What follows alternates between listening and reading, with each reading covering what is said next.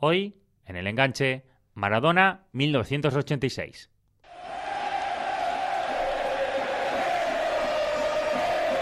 Así sonaba el Estadio San Paolo el día de la presentación de Maradona con el Napoli en julio de 1984. Y así sonaba el propio Diego Armando. Eh, lo único que puedo prometer es que voy a dejar todo lo que tengo, todo lo que tengo para poder, para poder pagarles en parte, en parte todo el cariño que me da la gente La mitad de la década de los 80 fue un momento de cambio para Diego Armando Maradona. Cambió Barcelona por Nápoles, España por Italia y el ostracismo con su selección tras tres años de ausencia, con el liderazgo en la clasificación para la Copa del Mundo de 1986.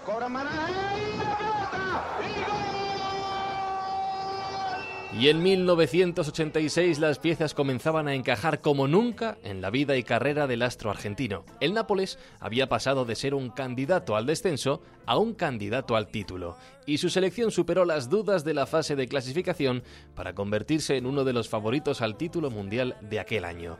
Hoy, en el enganche, vamos a hablar de cómo la vida de Maradona cambió en esos 12 meses, en 1986. El resto, como se suele decir, es historia. Dos, pisa la pelota Marabona, arranca por la derecha el genio del fútbol mundial. Y es el tercero a tocar para Borruchaga siempre Marabona, genio, genio, genio, ta, ta, ta, ta, ta, ta. ¡Gol! ¡Gol! ¡Gol! ¡Gol!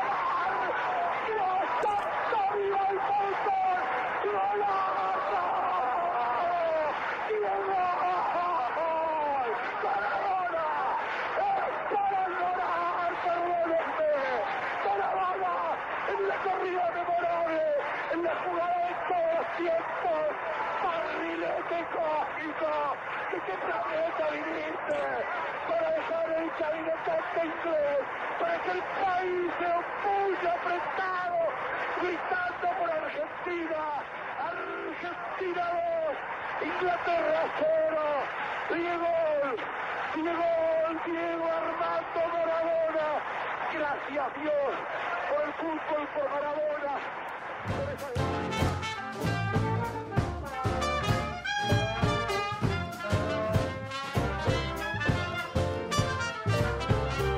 Había que dejarlo sonar, porque este, este corte, este momento es historia del fútbol, de los medios de comunicación y, por supuesto, historia de Argentina, que hoy contamos 1986 en el enganche, arroba el enganche en Twitter, Facebook, Instagram.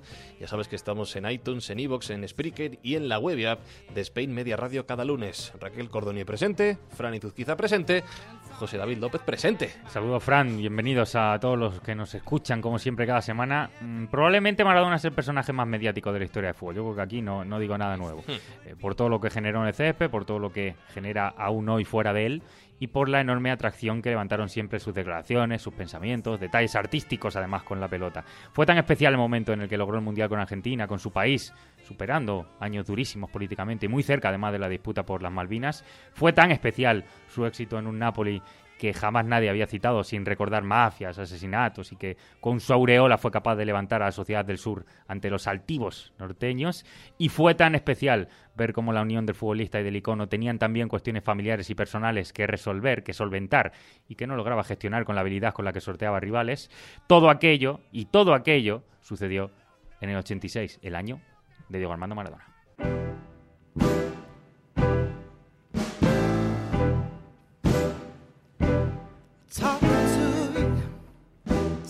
Decimos, aquel año 1986 fue la clave absoluta de la carrera de Maradona y cronológicamente el primer punto determinante estuvo en el Mundial de México de ese mismo año. Hoy, con la perspectiva del tiempo, sabemos que fue el torneo que lo encumbró para la eternidad como dios argentino y que lo catapultó a la gloria del fútbol. Pero si nos acercamos y revisamos el contexto, hay detalles increíbles, la verdad. Y para contar todo, tenemos a Rodolfo Chileanchi, periodista argentino, estuvo por España trabajando en el país hace un tiempo, ahora en su país también con La Nación un montón de proyectos más y además ha venido aquí a vernos. ¿Cómo estás, Rodolfo? Encantado de tenerte por aquí. ¿Qué tal? ¿Cómo estáis? Muy y bien. además vamos a indagar en aquella selección con uno de sus integrantes, y no uno cualquiera, sino el que, atención, es el ídolo público del propio Diego Armando Maradona. Un placer, de verdad, de los grandes, tener en el enganche a Ricardo Borchini. ¿Cómo estás, Ricardo? Muy buenas.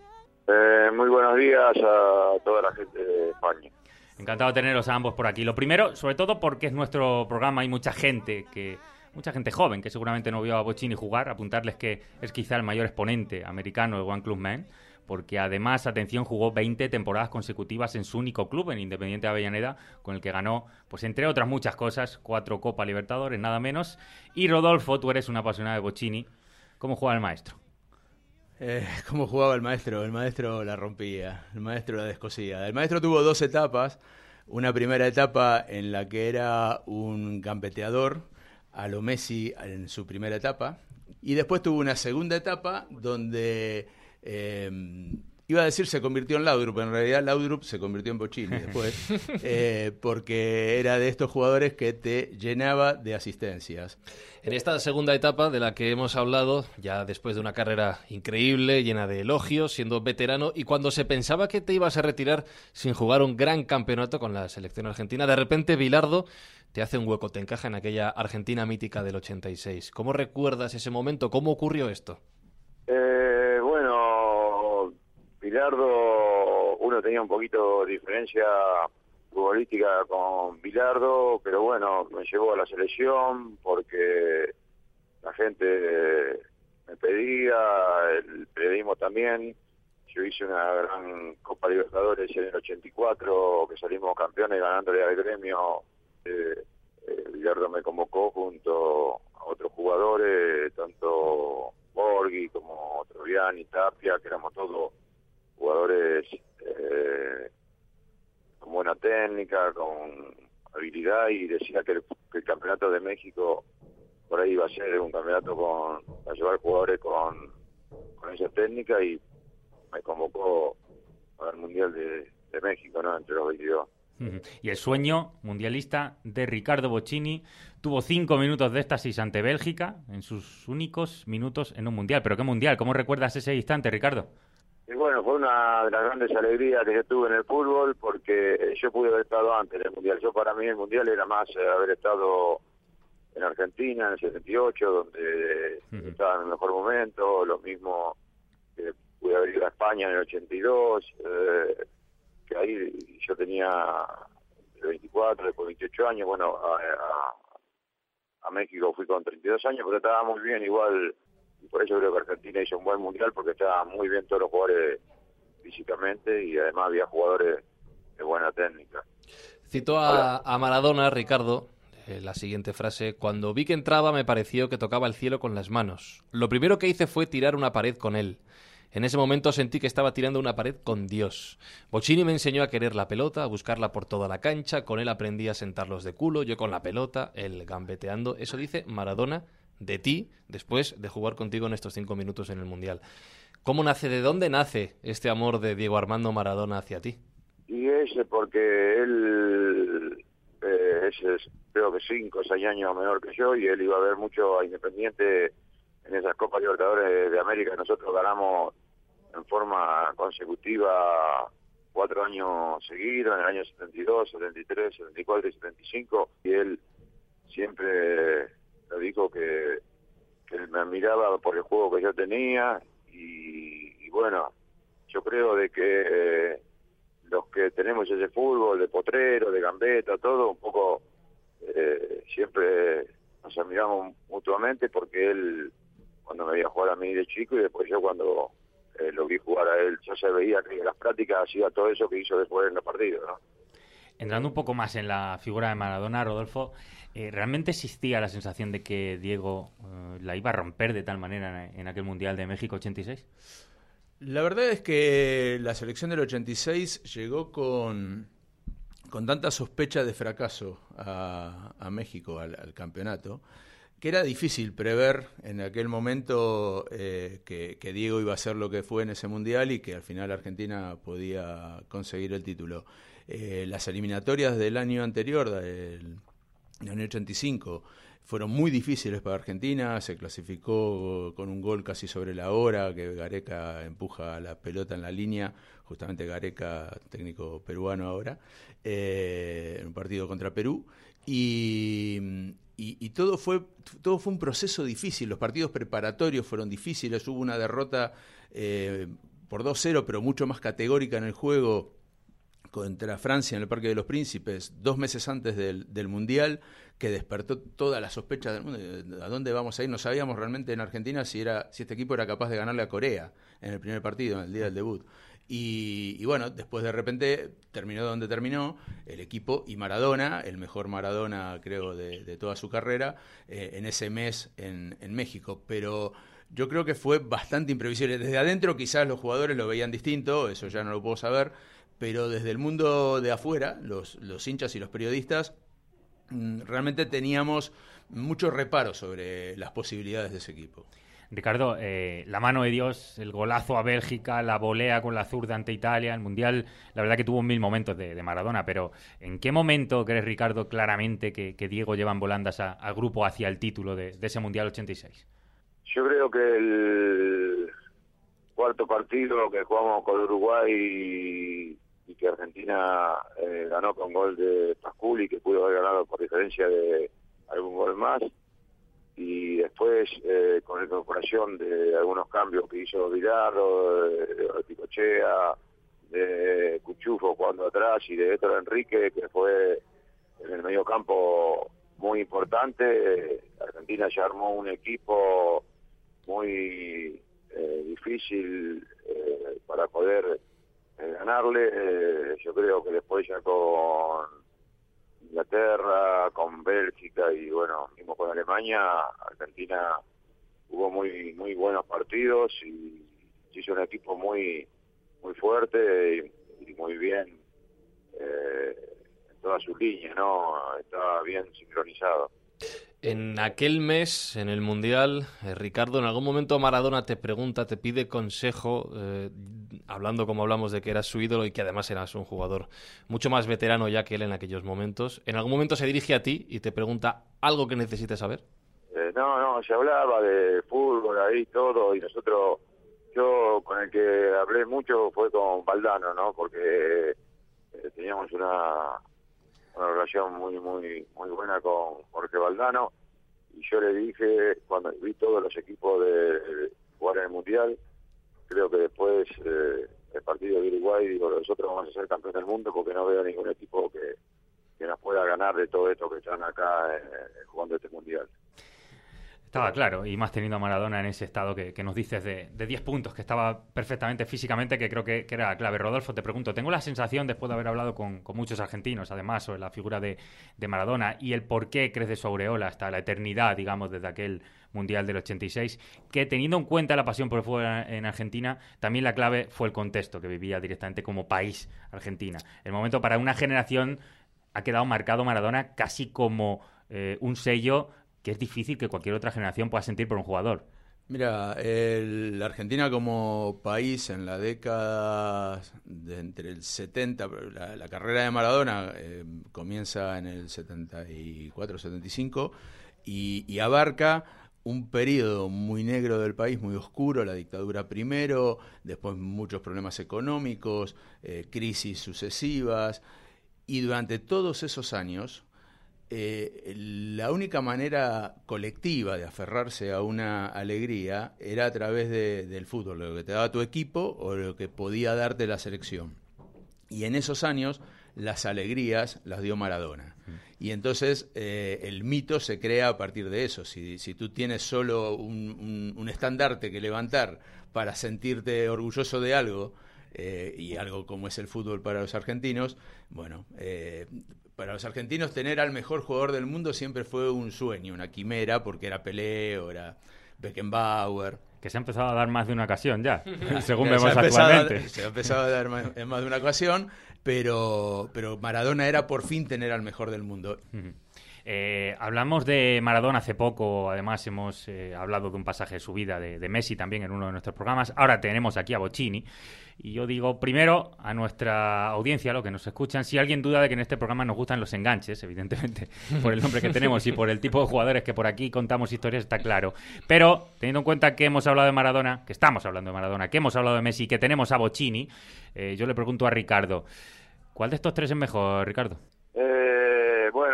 Maradona creo que fue el mejor jugador de, su época, desde que se inició hasta que terminó jugando. Y Messi hoy para mí también es el mejor jugador mundo. A Messi, acá en la Argentina, tal vez eh, todavía la gente no le reconoce lo que es Messi porque ha podido ganar un mundial, pero un mundial creo que no lo tiene que ganar un solo jugador, sino lo tiene que ganar todo un equipo y todavía Messi en Argentina no, ha conseguido eso que consiguió Maradona de, que el técnico, en este caso Girardo, le haya armado un equipo muy bueno eh, para que él pueda lucirse y llegar a ser campeón del mundo y yo creo que a Messi todavía eso no le sucedió y bueno, ojalá que Argentina pueda clasificar ahora para el Mundial y que eh, un técnico encuentre un equipo que, lo ayude a Messi para, para que la selección juegue mejor, ¿no? Lo veremos, lo veremos. A quien sí podemos llamar campeón del mundo es a Ricardo Bocini. Ha sido un auténtico placer hablar contigo hoy aquí en el enganche, contar con tu testimonio y recordar contigo lo que fue este año 86 para Maradona.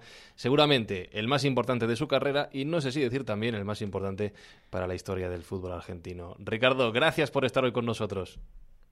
No, no, muchas gracias a ustedes y, bueno, la verdad que los felicito por eh, hablar de fútbol, que hoy se habla muy poco de fútbol, se habla más de los problemas que hay afuera de la cancha, creo que es el fútbol que, le gusta a la gente, porque a veces hay que Argentina y decir cuál es el fútbol que le gusta a la gente. Para mí es ese el fútbol que le estoy enamorando. Pues un placer que recibir estas palabras de tu parte, Ricardo. Eh, nos quedamos eh, también con, Rodolfo, despedimos, que nos ha traído un pedacito, digamos, de Argentina aquí al estudio. Ha dado casualidad que justamente andaba por España y nos ha podido traer un pedacito de Argentina y de esta selección de 86 que tanto conocía él. Hubo un placer tenerte por aquí, Rodolfo. Muchísimas gracias por la invitación. Aclaro que para mí el mejor fue Bochini.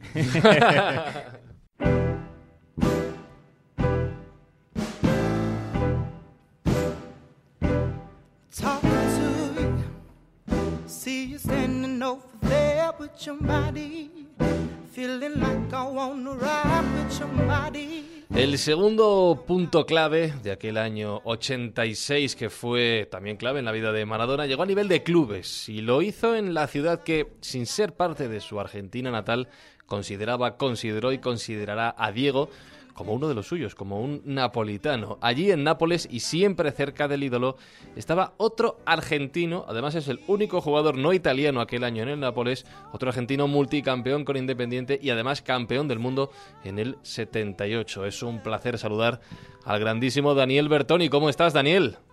¿Cómo estás? Buenos días, un gusto hablar contigo. Lo mismo decimos desde aquí, desde el enganche. ¿Me escuchas bien? Eh, perfectamente, perfectamente. Ah, ¿cómo anda? muy bien. Bueno, eh, Daniel, después de una gran carrera argentina, después de, muchos títulos internacionales, también de un mundial, el del 78, llegas a Europa, primero cuatro temporadas en la Fiorentina y después eh, llegas a Nápoles el mismo año que Maradona era fichado por este club. ¿Cómo fue llegar allí a, a Nápoles el mismo año que el gran fichaje estrella del equipo?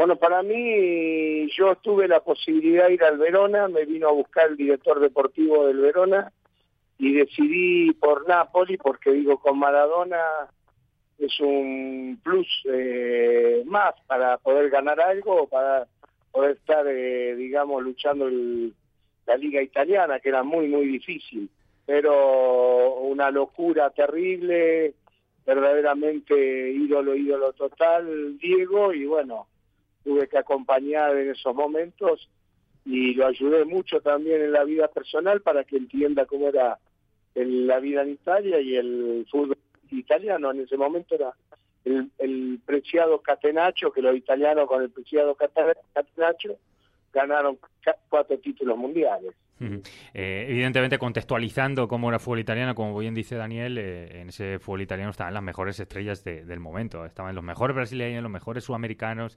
entre otras cosas. Por eso estaba él y estaba también Maradona. Pero, Daniel, te pregunto, ¿nos hablas un poco de, cómo es la vida eh, en Nápoles, del caos que era? ¿Qué suponía para los napolitanos, con todo lo que representa para ellos el fútbol, el tener nada menos que al mejor del mundo? Imagínate para un Napoli que siempre había estado luchando ahí entre los primeros puestos o en la mitad de tabla y, tener al mejor jugador del mundo y conformar un equipo a través de alrededor de él era importante para ellos y el objetivo era tratar de ganar algo y después lo ganaron. Creo que en ahora, en el presente, en el futuro, eh, sin un Maradona podrán ganar algo. Yo creo que es imposible. Mm. Eh, Daniel, cada vez que he preguntado a periodistas napolitanos por cómo fue el inicio de Maradona allí en, la ciudad, me dicen que vivía casi como un prisionero. Y, me explico. Decían que miles de personas en la puerta del hotel todos los días, tifosi subido a las farolas cercanas para intentar verlo, cortaban las calles de la ciudad si Diego, por ejemplo, quería salir a cenar, la Guardia Urbana incluso avisaba de su ruta eh, para, para que todo el mundo lo supiera. En fin, pues una locura. Tú que viviste sobre todo ese inicio con él, ¿era tan oprimente Nápoles en ese sentido? No, Napoli es oprimente con sus jugadores. Imagínate con Maradona. Un día Maradona lo invitaron a, a una zapatería y llevaba como cientos de alta cilindrada alrededor del coche de él, parecía el presidente de los Estados Unidos, por la costa napolitana. La verdad que le costaba, me costaba a mí vivir en ese momento como a los demás jugadores Imagínate, Maradona no podía salir ni al balcón de la casa.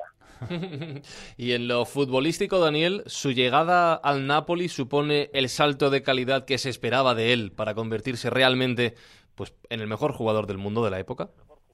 Sí, de a poquito, y aparte, eh, él llega cerca del Mundial 86, le había ido mal en el 82, él sabía personalmente que se tenía que preparar para jugar este mundial y para ganarlo, porque si no, su figura, eh, digamos, se iba eh, a deteriorar eh, futbolísticamente. En cambio, saliendo, iba a entrenar a Roma, se preparó lo del profesor Dalmonte para la altura y después fue a, México y fue una de las grandes figuras del mundial y, Argentina ganó el segundo mundial que fue el del 86. Imagínate Después cuando vuelve a formarse un equipo alrededor de él y, gana el primer Scudetto que el Napoli hacía... Bueno, fue el primero. Maradona le dio el salto de calidad a, la ciudad, a su equipo, al fútbol del sur, porque era la fuerza de, del norte contra el sur. Y en ese momento el sur, a través de Napoli y de Maradona, le dio un fútbol de élite. Y cuando preguntas eh, allí en Nápoles por los goles que Maradona consiguió, los dos más famosos eh, del Mundial 86, sobre todo por el de la mano de Dios, eh, los napolitanos te dicen que bueno, que es un gol de, pillo, de alguien listo, de alguien pícaro, de inteligencia callejera, lo que viene a identificarse con la forma de ser de los italianos del sur, sobre todo de, de Nápoles. ¿Eso quiere decir que Maradona ya estaba identificado como uno de los suyos allí en la ciudad? Es que nosotros nos identificamos con los napolitanos con la gente, en, en Argentina hay mucha gente del sur, y entonces nosotros nos identificamos mucho con ellos, con su manera de vivir, su manera de, de actuar, y para ellos, como dijiste tú, para nosotros es una manera de potrero, el potrero para nosotros era donde jugábamos en la calle, mm. y, y ahí tomábamos todas estas eh, situaciones, como le llamamos nosotros, mañas, eh, futboleras del, potrero. Por eso eh, eh, los napolitanos se sentían representados con ese gol, porque ellos también viven y actúan de la misma manera que actuamos nosotros dentro del campo y fuera del campo. Mm. Eh, Daniel, sabemos que Maradona no, no acabó después bien, digamos, en Nápoles por asuntos extradeportivos, eh, no sobre césped, porque su aureola, su mística, su mitología crece con el paso de los días. Cuando va de visita, incluso hoy en día, la verdad que la ciudad enloquece. ¿Por qué crees que sigue sucediendo esto, Daniel, si han pasado ya décadas? Porque ha, dejado su, su rastro.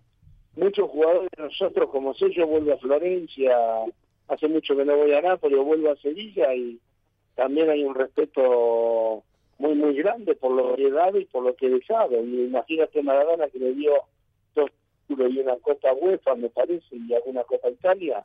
Para ellos es un dios, porque aparte que jugaba para ganar cosas, no, no solamente Maradona, Maradona era, el, digamos, el jugador distinto que le daba un salto de calidad al equipo, pero estaba rodeado de buenos jugadores y él era el jugador que te podía hacer soñar y, y, los sueños se le, le hicieron realidad a los napolitanos. Daniel, es que hoy se dice Nápoles y lo primero que te dice la gente, más allá de cualquier otra cosa, es Maradona.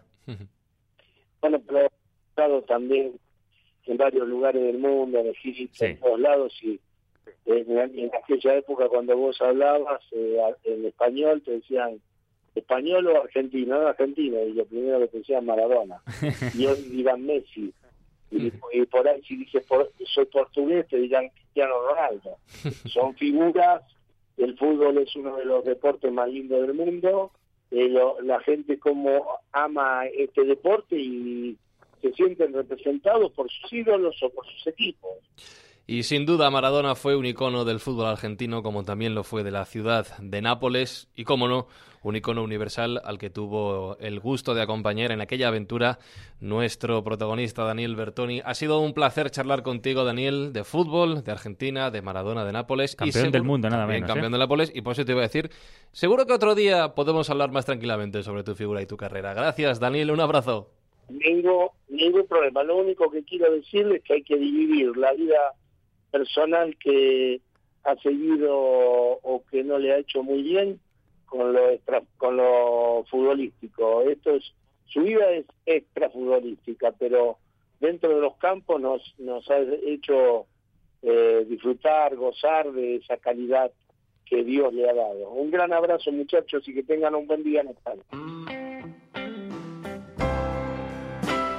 1986, como decimos, fue el año de la carrera futbolística de Maradona por sus éxitos en el césped y por la dimensión de su figura como absoluto dios del fútbol en aquel momento. Pero también fue determinante por aspectos familiares y personales, porque en aquel 1986 nació su hijo, su primogénito, que vivió en la sombra la grandeza de su padre y que durante muchos años amó al mito como hincha por encima de cualquier lazo familiar. Desde Nápoles ya nos escucha Diego Maradona Jr. ¿Cómo estás? Bienvenido, Diego.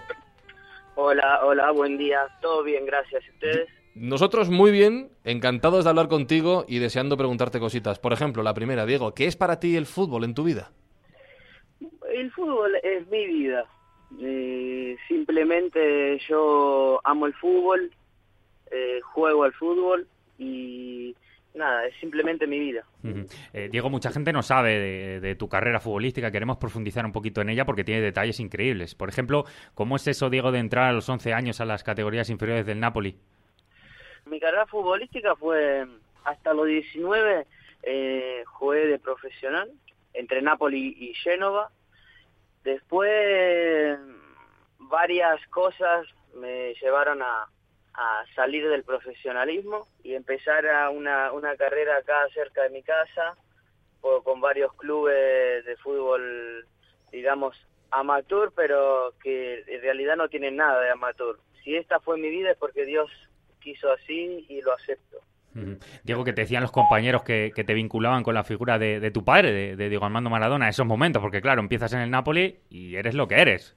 No, eh, mira, yo siempre la viví con mucha naturaleza. Yo sabía que, que mi papá era, fue y es y será el mejor del mundo. Y por eso, viste, muchas veces me preguntaban qué significaba por mí ser el hijo de, del más grande. Pero igual, como compañeros de equipo, los compañeros de equipo, los amigos, nunca me hicieron pesar todo eso.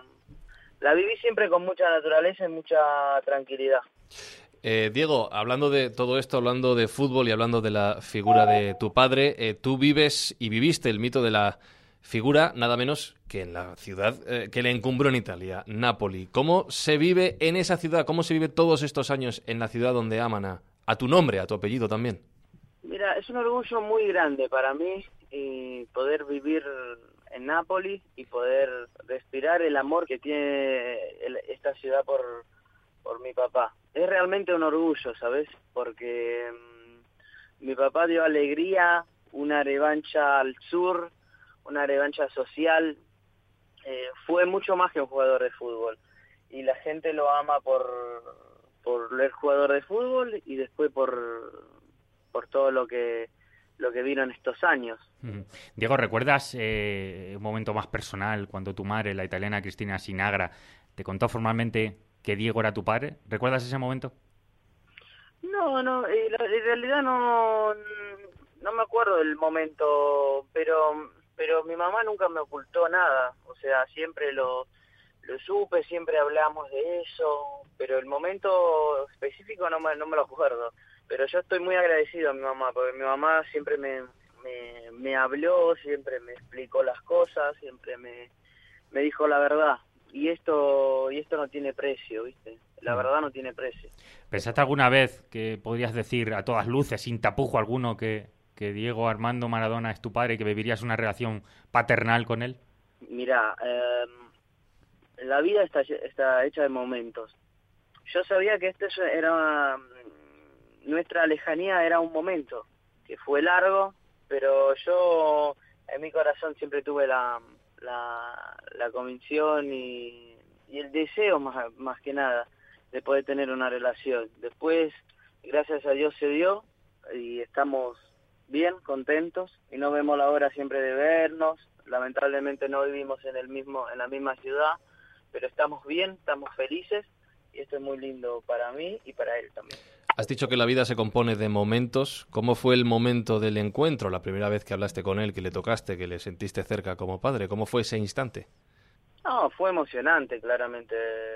Fue emocionante para los dos. Yo siempre claramente me, me había imaginado cómo, cómo podía ser, ¿viste? Y después te haces planes, empezás a pensar las cosas que le tenés que decir y al final no haces nada de lo que pensaste. Fue un momento de mucha emoción, la verdad. Después, la verdad, fue todo muy natural. Todo, todo muy natural porque nosotros eh, somos padre e hijo y, y muchas cosas no, viste, no se explican. Así que nada, todo muy bien, todo muy lindo y estamos felices.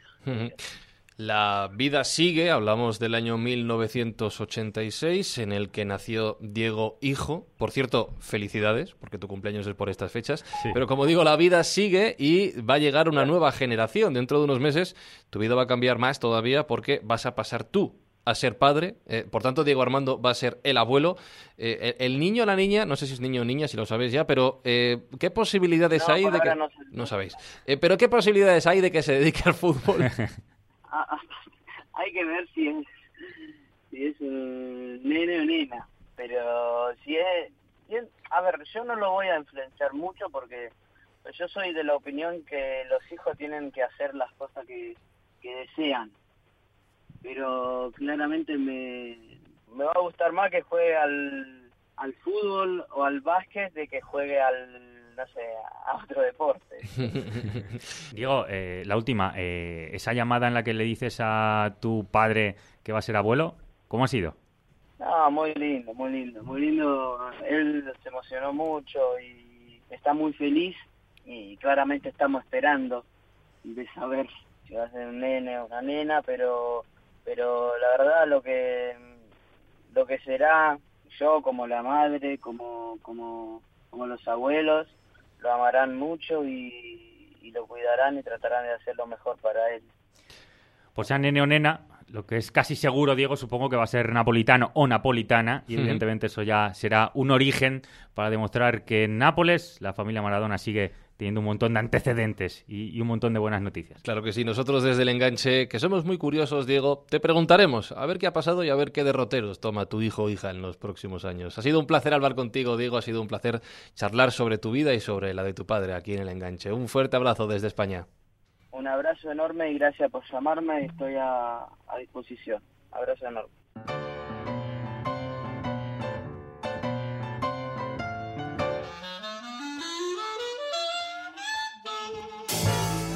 El mejor año en la historia del que muchos consideran todavía el mejor jugador de la historia. Maradona 1986. Eh, quiero hacer balance del capítulo para centrar un poco la cabeza. Hemos tenido a dos campeones del mundo, Nada menos. Bocini y Bertoni, la visita de Rodolfo y además a Diego Maradona Jr. Así que permíteme que lo diga. Pero programazo. Sí, la verdad programazo. que era un episodio importante que queríamos analizar de la vida de Maradona, que a nivel personal no, no pudimos disfrutar en su esplendor cuando lo vimos en el Mundial del 90. Yo recuerdo que, que ya lo vi en el 90 y bueno, brillaba pero no fue decisivo, seguramente por un contexto muy particular, que, que bien merecería perfectamente otro programa. Ujú. Eh, ya en el Mundial 94 también le vimos, pero yo creo que ya había sido eh, más eh, la aureola de lo que fue que es lo que realmente nos dejó, incluso en aquel mundial no salió demasiado bien. Y quizá por todo eso, para conocer la mística, el encanto, la, la gloria eterna de un jugador como Diego, pues había que retroceder al año clave, al año determinante, al año que lo convirtió en lo que soy en ese 1986. La verdad que eh, muy contento podemos estar de haber tenido a Bertoni Pues sí. Campeón mundial de 78, de tener a Bocini, que más allá de campeón del mundo, es campeón de todo y es ídolo absoluto, un gran clubman absoluto de Independiente. Es un placer haber tenido él. Estoy contigo, ¿de acuerdo, Fran? Hoy es programón. Así que, como siempre, gracias por escuchar Enganche y gracias por escuchar los podcasts.